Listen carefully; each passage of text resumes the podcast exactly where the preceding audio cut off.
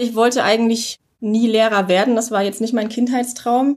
Ich glaube, das war mir irgendwie zu konventionell, dieser Lehrberuf. Es ist zentral wichtig heutzutage, dass wir wegkommen von dieser Mentalität, die Klassenzimmertür zuzumachen und bloß keinen reingucken zu lassen und auch selber nicht rauszugucken. Weil dann kann man natürlich hervorragend 30 Jahre lang seinen Stiefel fahren und nichts ändern. Aber dann haben wir halt absoluten Stillstand.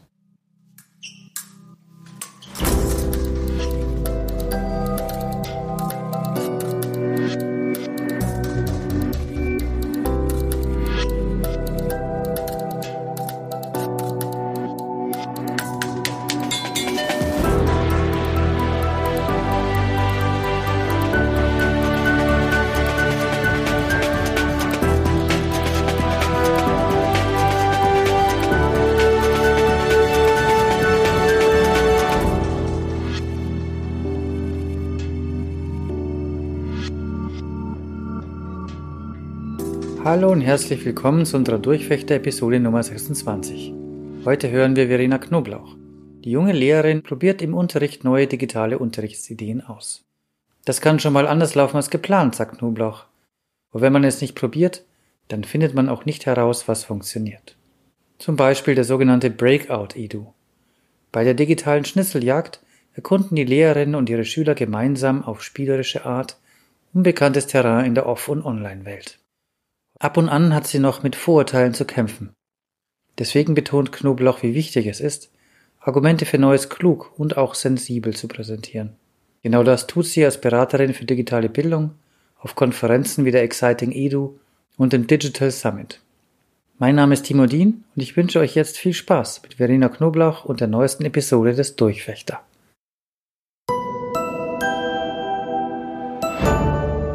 Ich habe molekulare Medizin studiert das ist so eine Mischung aus Medizin und Biologie. Das ist auf naturwissenschaftliche medizinische Forschung ausgelegt, also auf Arbeit im Labor. Und da habe ich relativ schnell gemerkt, dass mir diese Arbeit im Labor einfach nicht gefällt. So Tag ein, Tag aus die Mikroliter zu pipettieren. Und nach dem Grundstudium gab es so einen Einschnitt. Ich hatte Schilddrüsenkrebs. Das wurde eigentlich durch Zufall überhaupt nur diagnostiziert. Gut, dann wurde das behandelt. Ich habe währenddessen weiter studiert, wir hatten so ein Auslandssemester, da waren meine Kommilitonen irgendwie in Australien und USA. Und ähm, ja, ich habe das so ein bisschen im Krankenhaus verbracht und habe dann aber relativ gleichzeitig auch meine Diplomsprüfungen gemacht. Habe dadurch schon noch mal so ein bisschen einen anderen Blick auf Prioritäten gekriegt. Dann war mir eigentlich schon klar, das macht keinen Sinn, irgendwas zu machen, was einem keinen Spaß macht, in der Hoffnung, vielleicht irgendwann was eine Nische zu finden in diesem Bereich, der dann doch gut ist. Habe dann aber noch Diplomarbeit gemacht in Münster am Max-Planck-Institut, einfach weil ich es dann abschließen wollte. Und dann habe ich nach der Diplomarbeit, äh, bin ich zurück nach Nürnberg und dann habe ich Lehramt studiert. Ich habe vorher Leistungssport gemacht. Ne? Also ich wollte eigentlich, wollte in die Lehrer werden, ich wollte eigentlich zu Olympia. Dann merkt man aber so, eigentlich sind das nicht die Sachen, auf die es ankommt. Ja, und man merkt auch, wie schnell eigentlich sich plötzlich so alles komplett drehen kann oder wie schnell sich auch, ja, wie schnell es auch vorbei sein kann was es ja dann nicht war zum Glück. Aber das hat mir dann schon eben gezeigt, dass man vielleicht nicht immer irgendwas hinterherrennen muss, sondern ja, sich doch über zu überlegen, was möchte man eigentlich machen. Ich habe so gemerkt, ich möchte irgendwie einen Beruf haben, ähm, bei dem ich mit Menschen zusammenarbeite, bevorzugt mit Kindern. Also ich mag Kinder lieber als viele Erwachsene. Und ähm, ja, wo ich auch kreativ sein kann. Und ich weiß nicht, warum ich dann plötzlich äh, da drauf kam. Das hat sich irgendwann so in meinen Hinterkopf eingeschlichen und es ging dann nicht mehr weg. Digitalisierung oder auch veränderter Unterricht oder Unterricht unter Bedingungen der Digitalität, egal wie man es nennen möchte, hat in der Ausbildung überhaupt keine Rolle gespielt. Auch für mich in meiner Wahrnehmung war es kein Thema. Ich habe alle Scheine, alles gemacht, was man brauchte, bin ins Referendariat gestartet und auch da war das absolut kein Thema dass ich in dieses Thema so reingerutscht bin, war dann tatsächlich auch Zufall. In Nürnberg an meiner Schule ähm, kam mein Chef vor fünf Jahren, glaube ich, und sagt, Frau Knoblauch, äh, wollen Sie einen Klassensatz Tablets gespendet kriegen? Im ersten Moment dachte ich, ja cool, klar will ich Tablets haben. Und ähm, hatte mich mit dem Thema tatsächlich vorher noch in keinster Weise beschäftigt. Mir begegnen ganz viele Vorurteile, was das Thema angeht. Und ich bin ja mittlerweile auch wirklich als Referentin unterwegs Und das ist, sind eigentlich immer dieselben Vorurteile, die mir begegnen. Das ist so zum einen das Ding, dass die Kinder einfach noch viel zu klein sind, dass das Gehirn noch gar nicht in der Lage ist, mit den Geräten umzugehen, was Sinnvolles damit zu machen. Dann wird immer gesagt, ein Kind lernt durch zwei Stunden auf den Baum klettern viel mehr als durch zwei Stunden Knöpfchen drücken. Das ist so ein ganz typisches Argument. Oder auch eben, dass das immer gefordert wird, die Kinder sollen lesen, schreiben, rechnen, denken und halt nicht am Tablet rumwischen. So, das sind so diese Vorurteile, die wirklich in den Köpfen drin sind. Ich versuche das jetzt mittlerweile immer zu entkräften, wenn ich mit Vorträgen unterwegs bin irgendwo. Und ich habe gemerkt, dass Tablets eben mehr bedeutet, als nur die Lern-App zum Einmal-Eins zu haben, dass es also mehr ist als einfach ein digitales Arbeitsheft, sondern dass ich damit wirklich den Kindern ein Werkzeug an die Hand geben kann, mit denen sie zum Beispiel ihre Gedanken ganz anders darstellen und ausdrücken können, mit denen sie sich auch die Welt selbstständig erschließen können, wenn sie wissen, wie es geht. Ich habe oft Aha-Erlebnisse gehabt, wenn ich mir vorher dachte, so ich probiere was aus und selber skeptisch war, weil ich Angst hatte oder die Befürchtung hatte, dass sie das noch nicht können. Und wenn ich dann ähm, danach das Ergebnis gesehen habe oder auch schon während des Prozesses, wo sie dran gearbeitet haben, wenn ich gemerkt habe, Mensch, die machen das super. Vielleicht manchmal ein bisschen anders, als ich vorher gedacht hatte, aber wenn ich wirklich gemerkt habe, ich, ich habe denen eigentlich viel zu wenig zugetraut. Die können das total gut, die machen richtig tolle Sachen damit. Und das Spannende ist auch zu sehen, wenn man die Kinder präsentieren lässt, was sie jetzt zum Beispiel erstellt haben, weil man wirklich das ist so eine Möglichkeit, wie die Kinder eben ihre Ideen und Gedanken tatsächlich zeigen können. Also wenn ich einen Stop-Motion-Film zu einem Gedicht mache zum Beispiel, dann müssen die Kinder ja wirklich nochmal von einer ganz anderen Seite sich dieses Gedicht vornehmen und sich wirklich überlegen, wie kann ich jetzt den Inhalt des Gedichts, was ich da gerade gelesen habe, was bedeutet es wirklich? Wie kann ich das im Film darstellen? Das ist wirklich spannend, auch wenn man dann das Ergebnis von unterschiedlichen Gruppen sieht. Alle haben das gleiche Gedicht bearbeitet jede Gruppe hat sich es komplett anders vorgestellt und anders umgesetzt. Und bei diesem gemeinsamen Arbeiten ähm, muss man sich ja in der Gruppe einigen. Ne? Ich muss miteinander reden, ich muss kommunizieren, ich muss meine Gedanken irgendwie austauschen, so dass es die anderen auch verstehen, um dann gemeinsam irgendwas zu erarbeiten. Natürlich hat man immer wieder Phasen auch, wo ich als Lehrer Dinge erkläre ne? und wo die Kinder, wo die Aufmerksamkeit bei mir ist weil wir eben bestimmte Rahmenbedingungen ja abstecken müssen, Plan erstellen. Und dann ähm, sind die Kinder aber auch in der Gruppe und organisieren sich selbst und müssen selbst planen und besprechen. Dazu dürfen die dann auch auf den Gang gehen. Wir haben leider keinerlei Gruppenräume oder irgendwelche anderen Möglichkeiten, aber die Kinder müssen dann auch nicht im Klassenzimmer sitzen bleiben. Die dürfen dann auf den Gang gehen, wenn das Wetter schön ist, setzen sie sich auf den Pausenhof auch raus, um dann dort zu arbeiten. Ich habe selber ein Kind, der ist gerade in die Schule gekommen. Bis jetzt hatte ich noch gut den Daumen drauf, was der mit Medien macht oder was der mitkriegt, was nicht. Aber je mehr der seinen eigenen Weg geht, umso weniger kann ich das fernhalten von ihm. Selbst wenn ich es total blöd fände, ne? selbst wenn ich total dagegen bin, dass alles äh, digital ist. Es verändert sich ja die ganze Zeit eigentlich rasant schnell die Welt da draußen und wir haben eine ganz große Vernetzung von Personen, von Informationen untereinander ganz viele Prozesse werden automatisiert und in dieser ganzen Entwicklung, da stecken ja ganz viele Chancen drin, aber man muss halt echt auch damit klarkommen. Und es gibt jetzt Jobs, die gab es vor drei Jahren nicht und wir haben ja überhaupt keine Idee, wie die Welt in zehn Jahren oder in 15 Jahren aussieht, wenn wir diese Kinder aus der Schule rausschicken. Mit dem Ziel, dass sie sich jetzt in dieser Welt aber bitte zurechtfinden sollen. Und wenn man sich das anschaut, wird, glaube ich, schnell klar, dass es nicht ausreicht, ein bestimmtes Set an Wissen zu vermitteln, nur, dass ich jetzt sagen kann, wenn du jetzt dieses Wissen alles hast, dann bist du gewappnet bis an dein Lebensende und findest dich zurecht. Weil dazu ändert sich die Welt zu schnell. Es gibt ein Modell, das heißt 4K-Modell des Lernens im 21. Jahrhundert. Da werden so vier Kompetenzen genannt, von denen man ausgeht, dass sie einfach wichtig sind, um sich in dieser Welt zurechtzufinden.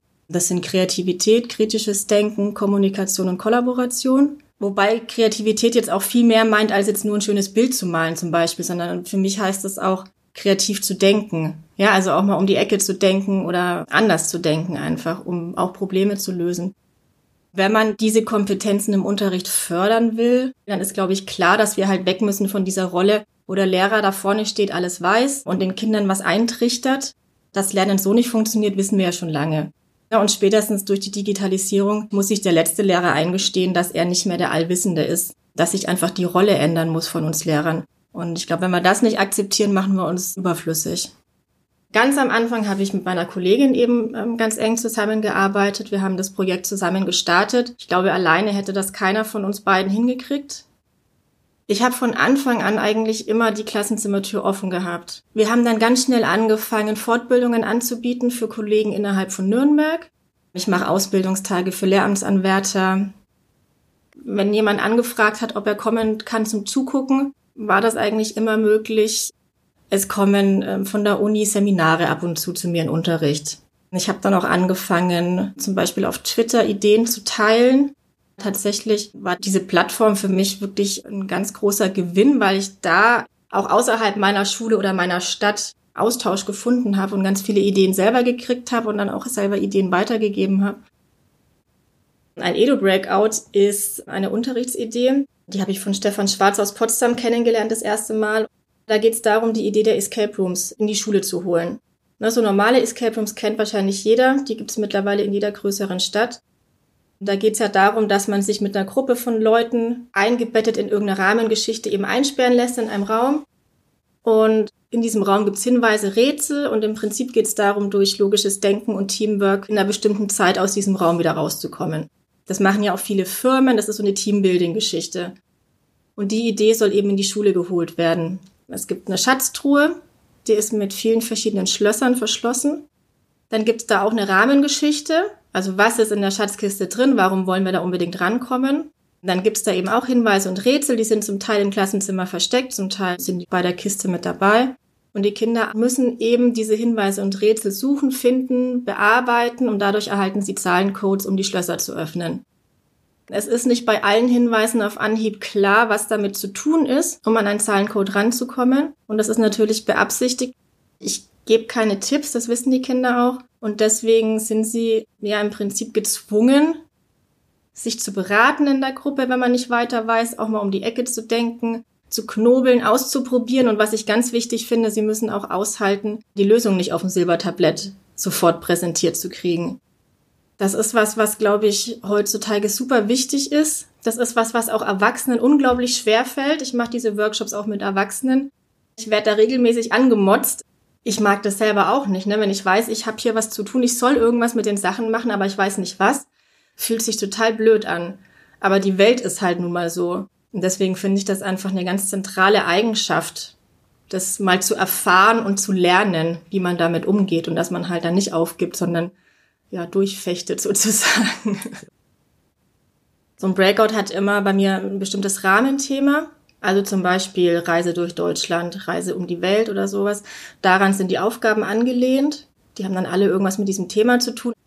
Die Einstiegsgeschichte passt dann dazu und in der Schatzkiste ist dann auch was drin, was zur Einstiegsgeschichte passt. Und ja, nach so zwei Schulstunden Breakout, die Kinder sind erledigt.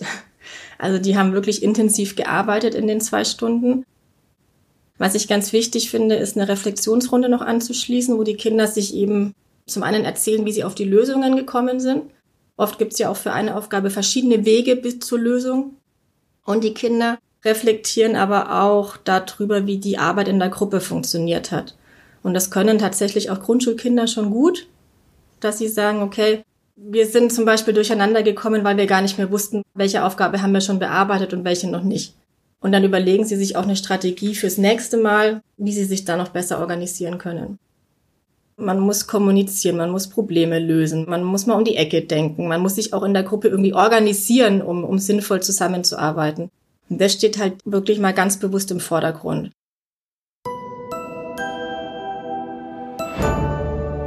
Es ist ein Paradigmenwechsel, es ändert sich ganz viel und ich glaube, es ist total normal, dass man da auch gemischte Gefühle hat oder dass man sich auch überfordert fühlt. Es wäre ja komisch, wenn es nicht so wäre. Insofern kann ich auch die Kollegen total verstehen, die sagen, wann soll ich mich damit überhaupt noch beschäftigen? Das ist mal das eine. Und die da auch Berührungsängste haben, weil sie sagen, sie kennen sich da selber nicht so gut aus. Sie haben Angst, was falsch zu machen. Sie haben Angst, dass im Unterricht was nicht gut funktioniert. Und ich versuche eigentlich diese Ängste immer zu nehmen. Und zwar nicht im Sinne von, er brauchst keine Angst haben, das läuft alles super. Weil ich meine, das tut's nicht immer. Völlig klar. Ähm, ich versuche aber eigentlich immer bewusst zu machen, dass es nicht schlimm ist, auch wenn es mal nicht super funktioniert.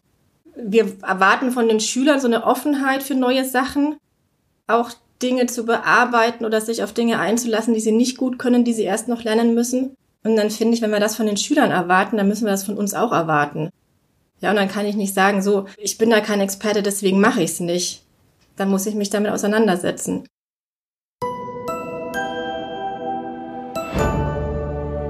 Bei Schulungen oder Workshops läuft das meistens so, dass ich äh, Unterrichtsbeispiele zeige, weil ich das Gefühl habe, dass man durch das Zeigen von Unterrichtsbeispielen am ersten auch ein Gefühl vermitteln kann, was man machen kann, was möglich ist. Mir geht's selber auch so, wenn ich irgendein Beispiel sehe, dann kommen mir fünf neue Ideen, was man noch machen könnte. So, ich möchte also erstmal so ein bisschen den Horizont äh, erweitern quasi, dass man mal so über den Tellerrand guckt und sieht, okay, man kann Unterricht auch anders machen. Und dann ist es mir aber schon wichtig, dass man selber auch ausprobieren kann. Ne, dass dann die Kollegen wirklich mal ja in die Schülerrolle auch schlüpfen und das selber ausprobieren, was die Kinder da machen. Um da auch mal ein Gefühl dafür zu kriegen oder um auch zu merken, dass es halt keine Zauberei ist, dass das durchaus machbar ist. Wenn ich Unterricht verändern möchte und anders machen möchte, dann muss ich eigentlich in der Konsequenz auch meine Prüfungsformate ändern und neu denken. Sonst passt es nicht zusammen, sonst macht es keinen Sinn im gewissen Rahmen, glaube ich, hat man selbst den Spielraum, gewisse Dinge anders zu machen. Natürlich gibt es aber einfach Vorgaben, an die man sich halten muss. Die Idee äh, in Bayern ist jetzt, dass die Grundschullehrer eine Stunde mehr arbeiten, später in Rente gehen oder nicht mehr früher in Rente gehen dürfen. Die Teilzeitstunden erhöht werden, man keine Sabbatjahre mehr machen darf. Auf der einen Seite natürlich klar Lehrermangel, irgendwo müssen die Stunden herkommen. Ich glaube aber, ja, das ist der falsche Weg, wenn wir Unterrichtsqualität eigentlich haben wollen. Ja, die Kollegen jetzt einfach nur noch komplett voll zu ballern mit noch mehr Arbeit. Ich glaube, das motiviert niemanden, sich auch mit neuen Dingen auseinanderzusetzen oder auch mal den Mut zu haben, mal was Neues auszuprobieren. Ich mag meinen Beruf total gerne. Mir macht es Spaß. Mir macht es auch Spaß, neue Sachen auszuprobieren, auch auf die Gefahr hin, dass es mal nicht so läuft. Ich glaube, ich komme genauso oft auch frustriert nach Hause, weil natürlich auch der eigene Anspruch und die Realität manchmal einfach sehr weit auseinanderklaffen und man dann halt oft auch viele Sachen sieht, die man gerne anders hätte, aber was man nicht selbst in der Hand hat, ähm, die, die zu verändern. Es braucht ganz viel Austausch und Unterstützung untereinander.